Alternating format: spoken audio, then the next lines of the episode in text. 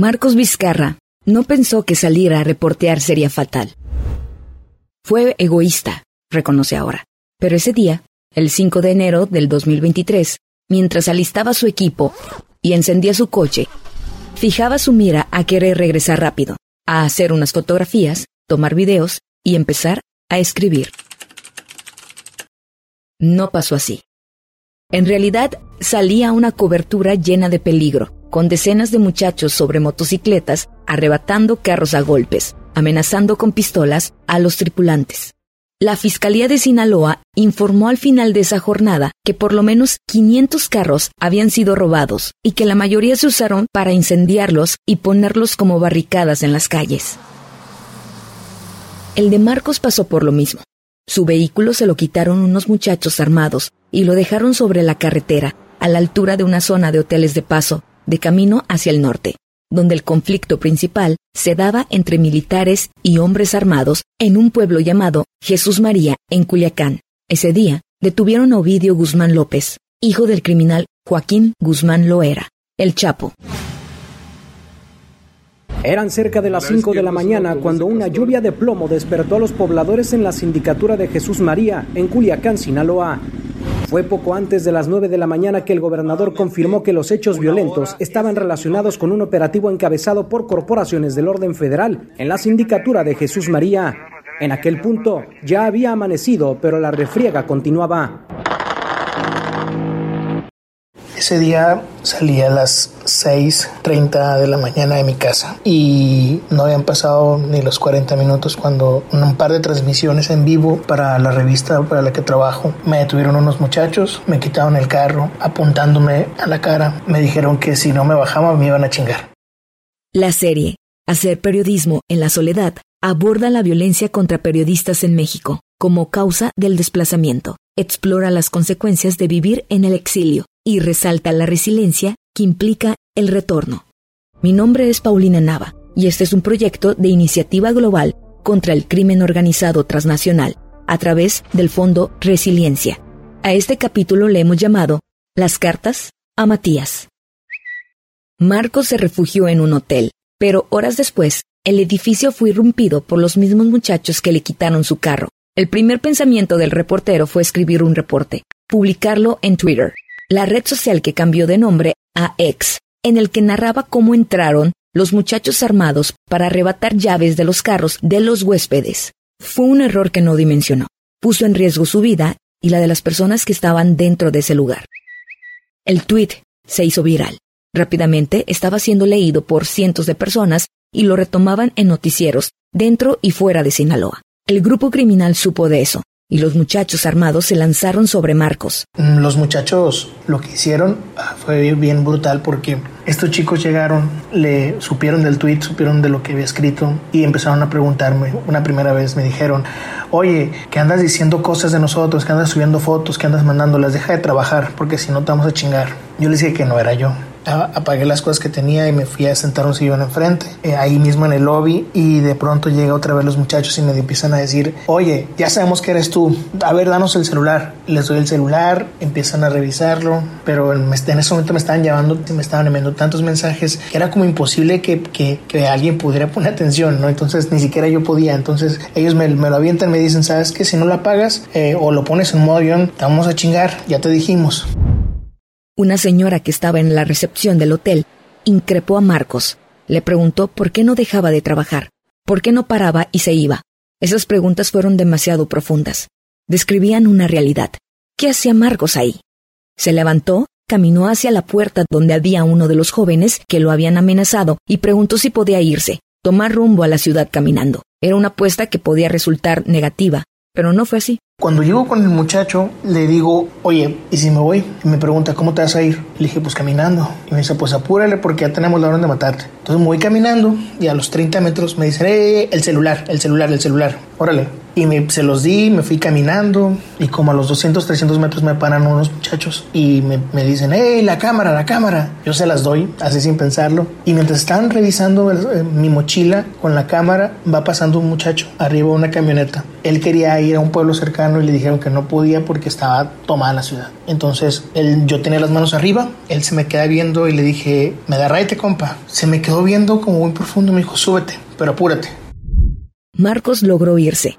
El hombre en esa camioneta lo auxilió, le dio raite hasta dejarlo en la ciudad. Realmente lo rescató. Fue una jornada violenta que marcó el inicio de un viaje y la separación de una familia, que dio inicio a un proceso de dolor y a la depresión de un niño de apenas cuatro años. ¿Sabes cómo es la depresión de un niño? Lo explicaremos con Matías. Es un niño que tenía cuatro años, que vio a su papá deshacerse en llanto en los brazos de su mamá, que supo a esa edad que en el mundo hay personas malas, que hacen daño. Se enteró que a su papá le quitaron el carro en el que a él lo llevaban diariamente al kinder y a casa de sus abuelos, en compañía de su mamá y Ana, su hermana pequeña. Supo que los hombres malos le quitaron el coche y que muy seguramente lo quemaron porque lo escuchó en las conversaciones de sus tíos y abuelos. Ese niño veía todo pasar frente a él, y en cuestión de días también enfrentó algo más. Debía cambiar de casa para vivir con sus abuelos mientras que papá se marchaba lejos y sin una fecha de retorno. Me enviaron a Campeche fue en un lapso de menos de cinco días cuando yo ya estaba fuera de la ciudad. Me dijeron que tenía que estar refugiado, que tenía que estar allá por un periodo de por lo menos tres meses. Tenía que estar allá y, lo más posible bajar el perfil, ¿no? O sea, de, de no publicar, de no hacer nada con mi nombre, de no llamar la atención, ni siquiera publicar como fotos que hicieran alusión donde estaba. No pude hacer nada. Campeche queda a 2.356 kilómetros por carretera a Culiacán unas 29 horas sin parar si el viaje se hace en autobús. Es una distancia larga. Al llegar a Campeche, Marcos llamó a su familia. Hizo una videollamada con su esposa, y ahí estaban Matías y su hermana. El niño tomó el celular, pero apenas, y saludó a papá. Matías no quería hablar conmigo, nada. No quería saber dónde estaba, no quería platicar, no quería, estaba como muy cerrado todo. Y yo le decía, oye, mira, Matías, es que acá en Campeche, pues es una ciudad donde hay piratas. Y nomás se le quedaba observando el celular y, y ya, ¿no? Mi niña, la más chica, entonces en ese momento tenía un año y era como que más, ella sí le llamaba la atención verme, ¿no? Como que estaba del otro lado y papá, como, o sea, no habla o no hablaba, pero me hacía entender como que, como que estaba viéndome, ¿no? Pero mi niño no. Marcos estaba en un lugar bonito, tranquilo, con una playa preciosa y un centro histórico amurallado, lleno de historia y de historias de piratas que asediaban ese puerto en la antigüedad. Estaba lejos del bullicio que habían normalizado, probando una cocina distinta y conociendo nuevas maneras de cómo vivir. Entró en una etapa de duelo acompañado de atención psicosocial y una red de apoyo con amigos y amigas estaban pendiente de él desde distintas regiones pero había un problema que no podía resolver, su relación con Matías. Yo trataba de llamarle frecuentemente a Matías y contarle. Quería que él supiera dónde estaba, porque ya tenía pues, ciertos reportes de que Matías estaba como triste. Me había contado su mamá, mi suegra, mi mamá, mi papá, que iba por él todos los días al kinder. Lo veían triste, lo veían pues así como todo caído, ¿no? Y yo trataba de hablarle, de contarle cosas, de decirle qué estaba haciendo. Ya había pasado un mes del desplazamiento forzado, y Matías pasaba por un momento triste, desconcertante. Su maestra en el kinder reportaba que cada vez era más callado y serio, que aquel niño participativo que se había ido en las vacaciones de diciembre no regresó. Lo mismo pasaba en casa de sus abuelos. Hubo ocasiones en que lo encontraban llorando en rincones, animado solamente al ver a los primos que son de su edad. Este niño, de cuatro años, tenía depresión.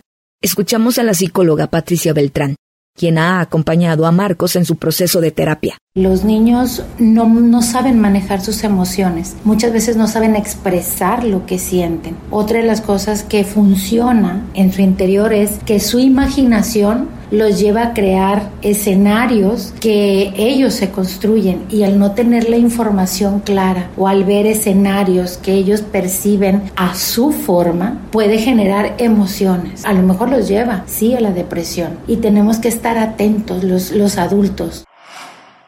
¿Cómo ayudar a sanar el corazón de un niño? Ese era el reto de Marcos, quien recurrió a Mayela, una amiga de él que conocía a Matías desde bebé. Mayela es una amiga que conoce a Matías. Hace un tiempo eh, rentábamos ella y yo un espacio, una oficina. Entonces llevó por las mañanas, yo por las tardes y en ocasiones Matías me acompañaba porque le gustaba mucho jugar en ese lugar. Es un lugar con un patio precioso en Culiacán. Y Mayela a veces se quedaba y se ponía a jugar con Matías. O sea, Matías y ella tienen una relación muy bonita. Corrían, brincaban, hacían cosas con la tierra. Y entonces ella me contó, me empezó a platicarnos sobre que pues siempre ha visto a Matías, que es un niño muy sensible, que es un niño que siempre está como muy atento a, todo. Y me proponía hacer una carta. Me dijo, ¿por qué no le haces una carta a Matías? ¿Por qué no lo sacas como de su caja de confort, donde siempre están como hablando? Una carta. Esa fue la apuesta. ¿Qué podía contener esa carta? Había muchas historias para contar, pero tenía que ser algo importante. Y en la madrugada, en la mañana, o sea, era mi madrugada porque eran como las cinco y media de la mañana días, escuchó cómo tocan la puerta y me asusto. me asusté horrible, agarré el cuchillo y, lo primero que hice fue como tratar de abrir la puerta con el cuchillo en mano y pues no había nadie, ¿no? Que la puerta de mi recámara y no había nadie al otro lado. Entonces vuelvo a escuchar, pero escucho que está ahí adentro de mi cuarto el sonido. Y pongo atención y el ruido viene desde la ventana. De pronto hay un pájaro de color amarillo que ahora sé que se llama Bien Te Veo. Se me queda viendo y se va volando. Marco se despertó con el sonido del pájaro tocando a su ventana. Fue hacia él para tomarle una fotografía y luego ponerse a escribir. Esto que pasaba, debía saberlo Matías. Recordó las instrucciones de Mayela. Debía escribirle y hacer que a alguien le imprimiera, que fuera hacia un lugar que Matías ubicara especialmente a papá. Lugares seguros con personas seguras y lo más importante, que fuera sorpresa. Terminó la carta y le escribió a Alexandra, Valeria y Hanna, sus compañeras de trabajo. Matías las conoce bien porque es usual que acompañe a papá para después irse al zoológico de la ciudad, ir al parque de enfrente de la oficina o irse juntos por mamá. Las compañeras se animaron. Les encantó la idea tanto que imprimieron la carta e hicieron un sobre especial con su nombre. Después llamé a mi papá, él trabaja como conductor de la plataforma y siempre nos hacía el favor a mi esposa y a mí de pasar por el niño y se lo llevaba con mi suegra. Y ya él, mi suegra, y lo cuidaba, nos hace siempre, siempre nos ha hecho el favor de cuidarlo. Y bueno, o sea, esa fue como una, una aventura muy curiosa porque todo era sorpresa para Matías. Al principio papá también como, estaba como medio desconcertado, pero después comprendió la dinámica, ¿no? El abuelo fue por Matías y le dijo que debían ir a espejo a la oficina donde trabaja papá. Este niño de cuatro años se desconcertó. No sabía qué pasaba, hasta que junto a su abuelo tocó la puerta. En la entrada había tres muchachas que lo esperaban con una carta en mano. Es tuya, le dijeron, y luego se despidieron. Volvió al coche con su abuelo y éste se la leyó. La carta dice así. Hola Matías, quiero contarte que tengo una nueva forma de platicar contigo. Es por cartas, como esta. Mira, te quiero contar del pájaro Manuel. Todos los días viene a donde vivo y toca la ventana para despertarme. Le puse Manuel porque suena gracioso. ¿No crees? Quiero decirte también que en donde vivo hay piratas y pronto te enviaré otra carta con una foto de un pirata que lo hicieron estatua, pero eso será en otra carta. Mientras te dejo una foto de Manuel y su amigo que vinieron a saludarme. Te ama, tu papá. El niño sonrió Pidió ver la carta para observar la foto que papá le había enviado. Luego le pidió al abuelo que se la volviera a leer. Llegó a casa y de inmediato presumió la hoja a su abuela materna. Le dijo, lémela, me la mandó mi papá. Y lo mismo pasó cuando llegaron sus tíos y también con mamá. Ese día yo quería saber qué había pasado con la carta y al llamarles me, me llevé toda la sorpresa del mundo porque Matías estaba bien emocionado. De entrada quería hablar conmigo porque además me tenía un regaño. Lo primero que me dijo fue un papá, papá, ya vi la carta, pero salió mal. Y yo, ¿por qué hijo? ¿Qué pasó? Papá, no la pintaste. Y todo era porque en la carta vino una, una, foto con el pájaro y que no tenía color sino era blanco y negro porque donde la imprimieron, en, donde trabajo, pues la imprimieron en una, en una impresora que nada más imprimió blanco y negro, ¿no? Pues Matías estaba regañándome porque él no tenía colores. Matías sonreía de nuevo. Cargaba su carta por todos lados y la presumía. Era su tesoro y el de su papá. Fue la primera de cuatro cartas y la forma en cómo este niño volvió a jugar con la esperanza de que todo tenía que pasar pronto. También fue una forma de yo también salir del hoyo. Tenía que salir a tomar fotografías, tenía que conocer más historias para contarle a mi hijo, eh, tenía que distraerme para yo también pensar que quería volver más rápido, quería estar más rápido con, con mis hijos, con mi esposa. Creo que fue demasiado catártico y, y fue un reto muy fuerte para mí. El día que Marcos volvió se llevó un reclamo sentido de Matías. Le cayó de sorpresa en el kinder. Se abrazaron fuertemente y ese niño que corría por los pasillos para encontrarse con papá le dijo, Ahora tienes que pintar las fotos. El desplazamiento forzado de periodistas implica un proceso psicosocial doloroso. Los y las periodistas se alejan de sus hogares y muchas veces de su familia. Eso implica depresiones y ansiedades, muchas veces hasta de forma crónica. Marcos volvió pronto con su esposa y sus hijos. Tuvo esa suerte de poder hacerlo de forma segura, aunque ahora sabe y reconoce que reportear debe ser distinto, con la cabeza hacia el frente y con la idea clara de que primero están él y su familia. Este es un proyecto de iniciativa global contra el crimen organizado transnacional a través del Fondo Resiliencia. En dirección, guion y voz, Marcos Vizcarra. Voz adicional y edición, Paulina Nava. En edición de audio y postproducción, Miguel Ángel Zárate.